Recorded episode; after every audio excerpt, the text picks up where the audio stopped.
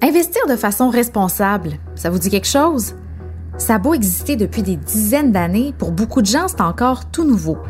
En fait, les investisseurs se tournent de plus en plus vers les fonds d'investissement durables. La raison pour laquelle ils font ça, c'est par conscience environnementale, sociale, mais aussi parce que ça peut être très payant. Vous l'aurez deviné, l'investissement durable, c'est notre sujet d'aujourd'hui.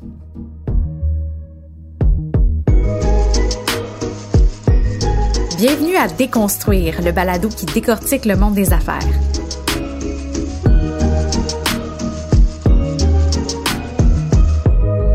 Je m'appelle Anne-Sophie et aujourd'hui, on explore les fonds d'investissement durables. Et c'est d'ailleurs le but de cette série de balados-là, décortiquer les concepts du monde des affaires qui touchent de près la vie des gens. Et c'est une idée qui nous vient de l'École des sciences de la gestion de l'UCAM. On rejoint Bouchra Mzali, professeur à l'ESG UCAM au département de stratégie, responsabilité sociale et environnementale et titulaire de la chaire africaine d'innovation et de management durable à l'université Mohamed VI au Maroc. Bonjour Madame Zali. Bonjour Anne-Sophie. Pour commencer à la base, c'est quoi exactement l'investissement durable? Alors l'investissement responsable, c'est un investissement qui est réalisé par des individus ou au nom de personnes, de ménages, d'individus, des fonds, vont intégrer des critères. Ils vont prendre en compte d'autres euh, enjeux, comme par exemple l'équité sociale, euh, le respect du travail, des normes du travail, le respect de l'environnement, etc. Donc, ça consiste à prendre en compte des variables ou des euh, questions du type environnement, social, etc.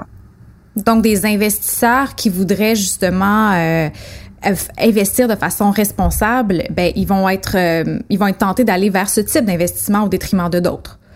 Tout à fait.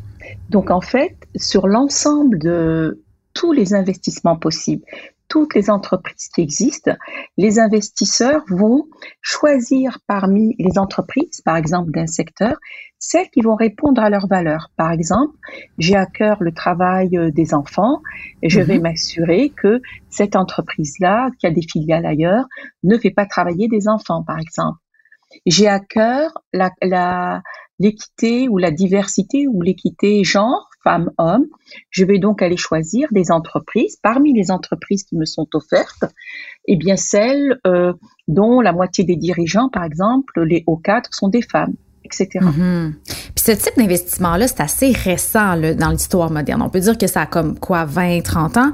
Puis je pense qu'au départ, les gens associaient beaucoup ça, par exemple, euh, au, on, appelle ça là, investir vert, entre guillemets, c'est-à-dire aller vers des entreprises qui, qui font attention à l'environnement. Mais les critères sont beaucoup plus larges que ça en réalité. Tout à fait. En fait, ça ne date pas d'il y a 20-30 ans, ça date de bien avant. Euh, on peut même remonter dans le temps, euh, à l'époque euh, même des religions, hein, début des, religions, où on disait on ne veut pas, par exemple, prêter de l'argent à un taux usuraire. C'est ce qu'on va retrouver, par exemple, dans la Torah ou le Coran, etc. Mhm. Donc, ce souci-là existe depuis plusieurs décennies en tant que tel. Cependant, depuis une, disons déjà, on attribue aux Quakers dans les années 1700 le fait de refuser d'investir dans des entreprises qui touchent la dignité humaine. Alors, hmm. par exemple, la traite des esclaves, à l'époque, qui rapportait beaucoup d'argent, eux déclinaient, ils disaient non, il y a de l'argent à faire, mais ça touche la dignité humaine, donc je refuse. Et donc, progressivement, avec le temps, on va euh, associer d'ailleurs souvent, au début, l'investissement responsable avec l'intégration de critères religieux, de valeurs religieuses. Euh, on va retrouver souvent euh, le clergé, enfin des congrégations, qui vont euh, appliquer, qui vont dire on ne veut pas toucher, par exemple, à des entreprises pharmaceutiques qui produisent ou vendent des pilules avortives, par exemple. Ah ouais. ça, ça, ça, va dans tout, tout un spectre d'investissement. Cependant, et là vous avez tout à fait raison, depuis une, une vingtaine d'années, commence à transparaître dans la finance courante ce souci-là d'intégrer des enjeux comme, et vous l'avez bien dit, l'environnement. Mhm. L'environnement est une variable que l'on va retrouver euh, très présente en Amérique du Nord. Hein, aux États-Unis, c'est un des critères qui revient systématiquement en début de liste. Les gens sont inquiets pour l'environnement, donc ils vont favoriser des entreprises qui pourrait par exemple produire des énergies renouvelables, euh, mhm. qui polluent moins, qui adoptent une transition, etc. Mais le responsable est plus large. Il va inclure l'environnement, mais il va inclure aussi le social et la façon dont on gouverne, ce qu'on appelle la gouvernance. Et là, vous faites référence au fameux critère ESG, donc pour environnement, social et gouvernance, c'est ça? Tout à fait. En fait, on a eu une, sorte de migration. Il fut un temps, on parlait de la responsabilité sociale des entreprises, donc comment les entreprises euh, développent des politiques euh, pour être responsables vis-à-vis de ce qu'on appelle les parties prenantes, c'est-à-dire mm-hmm. ceux qui sont touchés par les activités de l'entreprise ou qui touchent les activités de l'entreprise, comme les employés, par exemple. Oui. Et avec le temps, on a commencé à parler de ESG, donc environnement, social et gouvernance. On a comme catégorisé, on a créé comme une, forme de typologie globale dans lesquelles s'inscrivent ces trois vecteurs-là ou ces trois enjeux-là. Et c'est devenu, depuis moins d'une dizaine d'années, et c'est relativement récent, le courant dominant en finance. Et ben, c'est très concret en théorie, ces, ces critères-là, mais comment on peut s'assurer qu'ils sont respectés à la lettre après? Ah, ça, c'est la question à 3 millions de dollars ou plus. Euh, il y a plusieurs choses à considérer quand on parle d'investissement. Alors, si vous permettez, je vais, je vais changer la terminologie responsable pour durable. Parce que on a l'impression que quand on dit responsable, que les autres sont irresponsables. C'est pas toujours le cas. Mhm, Donc, on va rester positif, on va dire durable. Parfait. Et euh, dans la durabilité, il y a plusieurs choses. D'abord, il y a de l'accompagnement. Je m'explique. Je peux avoir une entreprise qui n'est pas très performante au niveau euh, du traitement de ses déchets ou euh, du traitement de, des eaux usées. Cependant, elle en devient consciente et dit voici mon protocole pour redresser la situation. Donc, l'entreprise, autant au moment où on se parle aujourd'hui, n'est peut-être pas très bonne.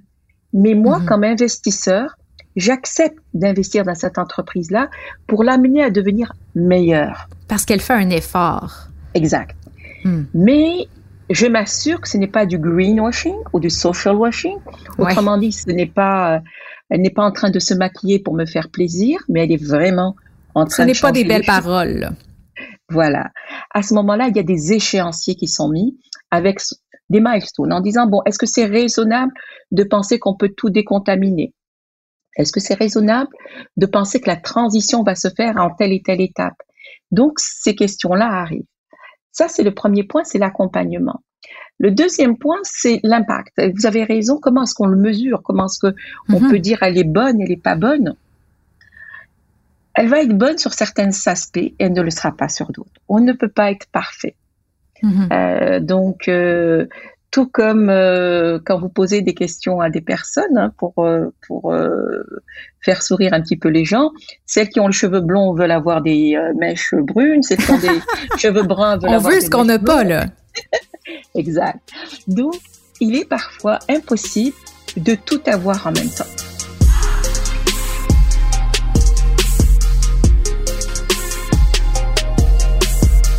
Et comment ça se calcule euh, concrètement, en fait? En fait, c'est tout un marché qui existait déjà, euh, qui a fait son apparition fin des années 80, par exemple en France avec Arez, euh, aux, États-Unis avec KLD, etc. Ce sont des gens qui ont commencé à noter les entreprises. Donc, ils ont commencé à prendre des entreprises en disant, hum, est-ce qu'elles travaillent, elles font travailler des enfants? Est-ce qu'elles respectent ceci? Est-ce qu'elles respectent, par exemple, le genre? Est-ce qu'on voit un conseil d'administration diversifié? Euh, autrement dit, est-ce que les membres du conseil d'administration comptent à la fois des femmes, des hommes, des minorités visibles, des personnes handicapées, etc. Est-ce qu'ils ont la compétence? Est-ce qu'ils sont indépendants? Donc tous ces, volets-là sont euh, ont été pris en compte par des entre guillemets des compagnies. Alors un peu comme vous avez pour le les évaluations de risques financiers, Moody's, etc. Eh bien, vous avez des agences qui qui cotent l'entreprise sur les dimensions ESG. OK. Fait qu'on leur donne une note, en fait, une note euh, dans le dossier. Exact. Alors avant, on, on additionnait tout ça. Hein. on disait bon, elle a huit euh, critères euh, en, ESG, en, environnement, elle a six critères bons en environnement, 4 sur 7 en social, 2 sur 9 en gouvernance. J'additionne les points, puis on fait, euh, voilà, elle a un total de 17 points, 13 points, 12 points, et celle-là est donc meilleure que celle-là. Cependant, contrairement à, à, par exemple, des ventes que vous pouvez additionner, c'est pas parce que vous êtes mauvais euh, employeur avec vos euh, employés, vous, vous les faites travailler très dur, ils n'ont pas de fonds de pension, ils n'ont rien, que cela va être compensé par le fait que vous donnez de l'argent à l'équipe de foot à côté. Mm-hmm. Donc il n'y a pas de phénomène de compensation, ça on s'en est rendu compte. Et progressivement, euh, c'est le, challenge, si vous voulez, de la note reste entier. Et si vous permettez, je voudrais juste rajouter une chose. il y a quelque temps, euh, ces chiffreurs, ce que j'appelle ces chiffreurs de, de performance sociale et environnementale, c'était des petites boîtes. Aujourd'hui, elles ont toutes été rachetées par, alors je vous parlais tout à l'heure de Vigeo, Iris, donc Ares en France et en Angleterre. Ça a été racheté par Moody's. Tiens, c'est les gros. Euh, KLD aux États-Unis a été racheté par Morgan Stanley. Ah, c'est des gros. Bloomberg, Yahoo commence aussi à évaluer. Donc on voit que c'est une tendance lourde qui a commencé il y a peut-être une dizaine d'années, mais là elle est bien ancrée.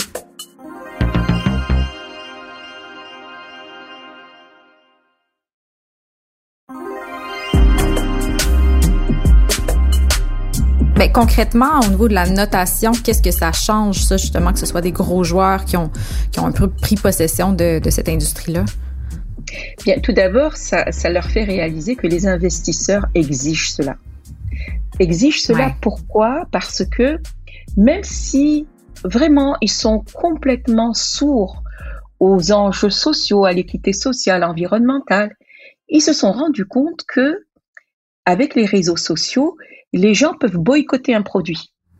Mhm. où les gens peuvent boycotter un produit. Autrement dit, euh, tel qu'il y a eu avec Oasis par exemple, cette dame qui euh, faisait des produits de beauté, qui avait été poursuivie euh, par la sonde pour avoir utilisé leur nom. le nom exact. eh bien, vous avez une mobilisation sur les réseaux sociaux qui fait que les gens commençaient à boycotter les jus, ne plus les acheter. Hmm. Et ça, bon, l'entreprise a réagi très vite et bien réagi. Euh, elle s'est adaptée, ajustée. Mais ça montre le pouvoir qu'ont les gens de réduire le, les ventes et donc le rendement des entreprises et augmenter le risque, le niveau de risque et donc éventuellement le coût du capital, etc. Pour ces raisons-là, justement, les grands gros ont euh, commencé à euh, prendre en compte ces enjeux-là, à les mesurer à défaut de bonifier et à défaut de dire oh elle est extraordinaire, au moins de dire hum, attention, cette entreprise n'est pas tout à fait euh, euh, performante au niveau social et je risque d'avoir des grèves, je risque d'avoir des boycotts, donc il faut que je m'adapte très vite.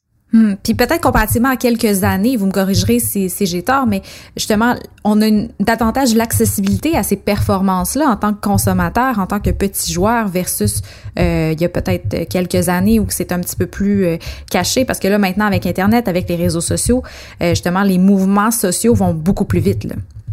Ah, tout à fait, vous avez tout à fait raison. Et ce qui est extraordinaire, c'est que euh, j'ai quelques étudiants qui ont eu leur doctorat, qui sont, dont un est rentré au Maroc, et il enseignait justement euh, la responsabilité sociale, et il disait à ses étudiants, les gens peuvent boycotter. Alors, il dit, pendant trois ans, les étudiants le regardaient BA en disant, bon, euh, ça existe aux États-Unis, mais franchement, au Maroc, non. Et en hmm. fait, il y a eu un événement sur une entreprise Danone, pour ne pas la nommer, et les gens par les biais des réseaux sociaux, on commençait à boycotter. Euh, les gens commençaient à dire qu'ils euh, n'entreprenaient pas, enfin qu'ils euh, facturaient très cher, qu'ils n'étaient pas socialement responsables, etc. Et au début, il y a eu la sourde oreille. Mais le mouvement s'est tellement amplifié parce que effectivement, et vous l'avez bien dit, les caisses de résonance, moi j'aime bien les appeler caisses de résonance, mm-hmm. sont ces réseaux sociaux qui vont amplifier un signal et qui ont mis quand même, qui ont amener Danone à changer de stratégie, à s'adapter, à baisser les prix, etc. Il pouvait plus jouer à la sourde oreille devant autant de mécontentement. Tout à fait. La caisse de résonance était tellement forte que même les stop bruits ne faisaient plus rien.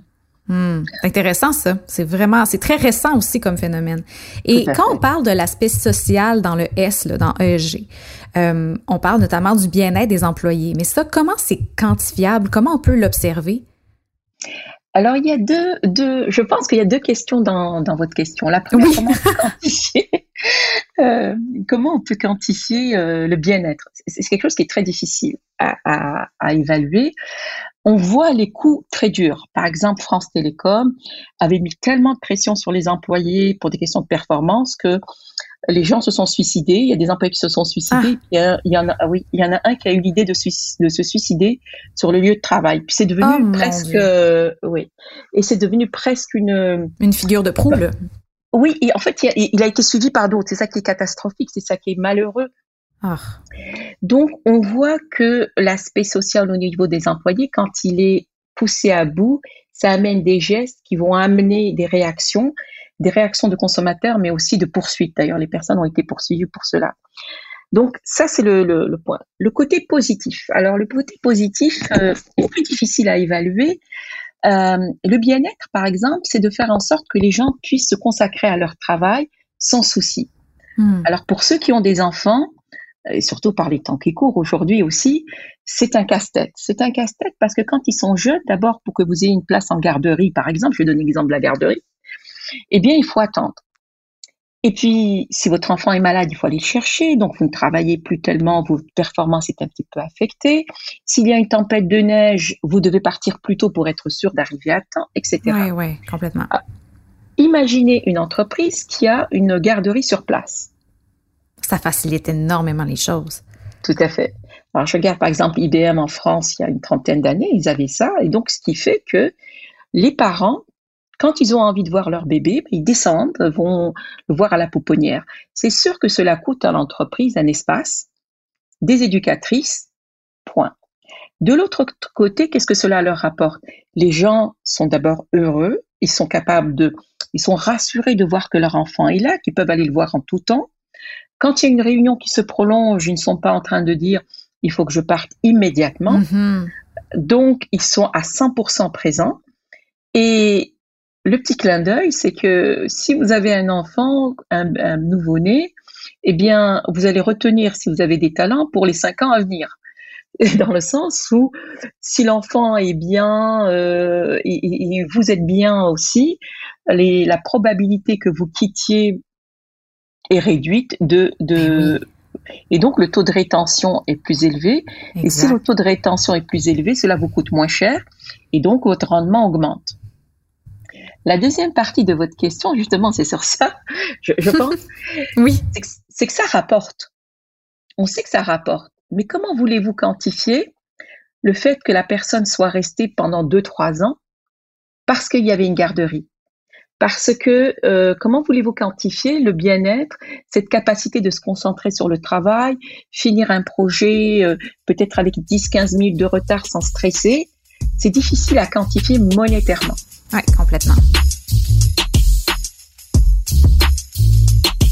Et comme dans la plupart des secteurs, la pandémie a mis en lumière bon, les grands défis par rapport à l'investissement durable.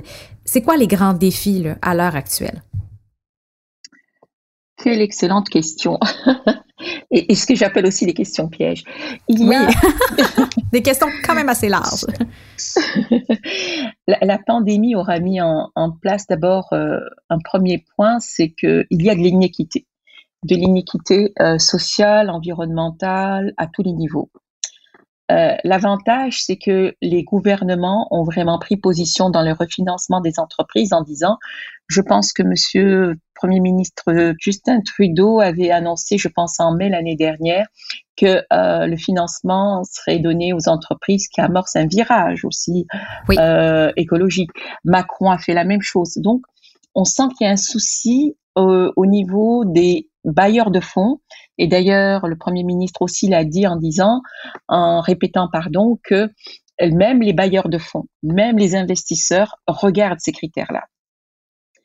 Donc, la, la pandémie a, à mon avis, juste amplifié ce virage-là qu'il faut prendre. Hmm. Et elle a eu du bon quand même. Ça a donné un coup de pied dans le derrière, finalement. Exact. Et en fait, les choses qu'on avait du mal à faire, on se rend compte qu'on peut les faire. On se rend compte qu'il y a des choses que l'on peut faire à distance. On, sent l'esprit, on est dans ce que la pandémie a fait, à mon humble avis, c'est de nous amener à un croisement, un carrefour. On a le choix de tourner à droite et changer, ou continuer comme avant, mais on a cette opportunité de tourner à droite, puis d'aller voir autre chose, de modifier, et ça c'est possible. Elle a aussi euh, montré que aux entreprises que les gens sont capables de les soutenir. On mhm. pense à acheter local que le Premier ministre Legault a mis de l'avant à un moment donné. Les entreprises, écoutez, on a entendu des entreprises québécoises qui disaient nous on vendait des sauces au restaurant, on n'aurait jamais pu être vendu sur des marchés comme euh, métro, etc. Et là on a une place et puis on vend. Donc on amène d'autres choses, l'acheter local, on, développe. Les, les gens ont des idées extraordinaires et on arrive à les, à les mettre de l'avant. Et les consommateurs sont sont rendez-vous aussi. Rendez-vous, tout à fait, tout à fait. Ceux qui ont été touchés de près ou de loin, ou ceux qui ont, il suffit juste de voir les, les, les nouvelles et le reste pour voir qu'il y a euh, cette prise de conscience, puis on se rend compte qu'on ne peut pas rester comme cela. Vous savez, dans les années 80, Wall Street a dit du mouvement euh, d'investissement responsable, puisqu'à l'époque on l'appelait investissement responsable, oh, c'est une mode qui va se démoder. Ah oui. Euh, oui. Aujourd'hui, on voit que ce n'est pas le cas. Et je pense qu'aujourd'hui, il y a des choses qu'on a faites qui ne sont pas une mode, à mon avis, qui sont qui ne vont pas être démodées et c'est vraiment de nouvelles façons de procéder et de faire. Vous ai pas posé la question plus tôt, mais j'aurais dû, parce qu'on a tendance à penser que l'investissement durable, ça ne rapporte pas. Mais ça, c'est comme une vieille mentalité. Mais est-ce que c'est vraiment le cas? Est-ce que ça rapporte aujourd'hui?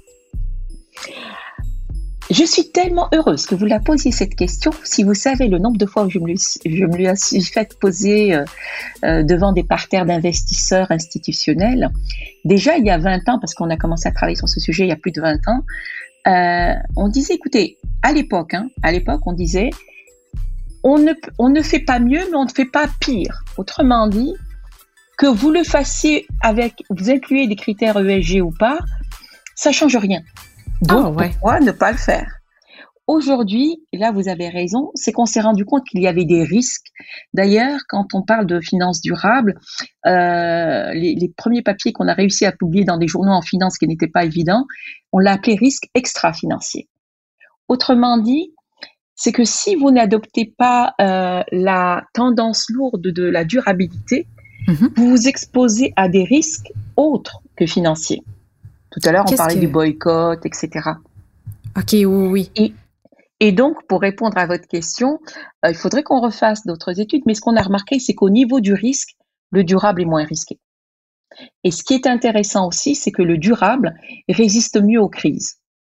Donc les entreprises qui sont dites socialement responsables, pour revenir sur la boucle de départ, euh, lorsqu'il y a des crises comme en 2008, etc., mm-hmm. elles sont beaucoup moins sensibles que les entreprises euh, dites euh, standards.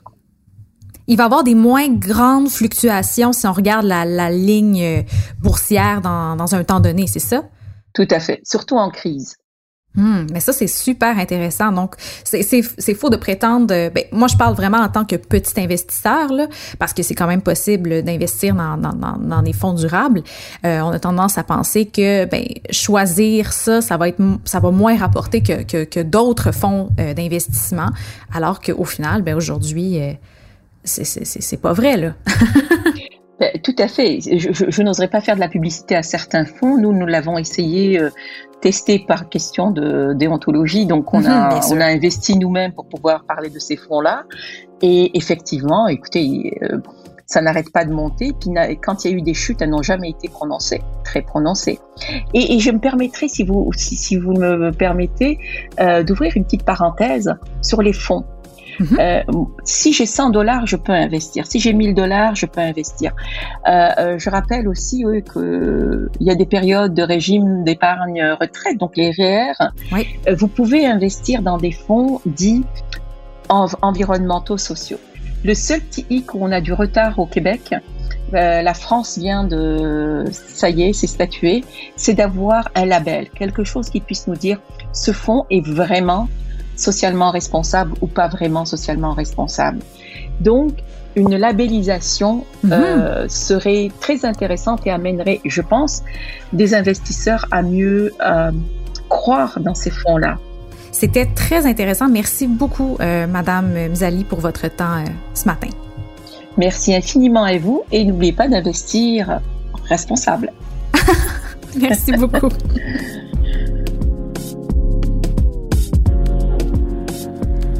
C'était Bouchram Zali, professeur à l'ESG UCAM au département de stratégie, responsabilité sociale et environnementale.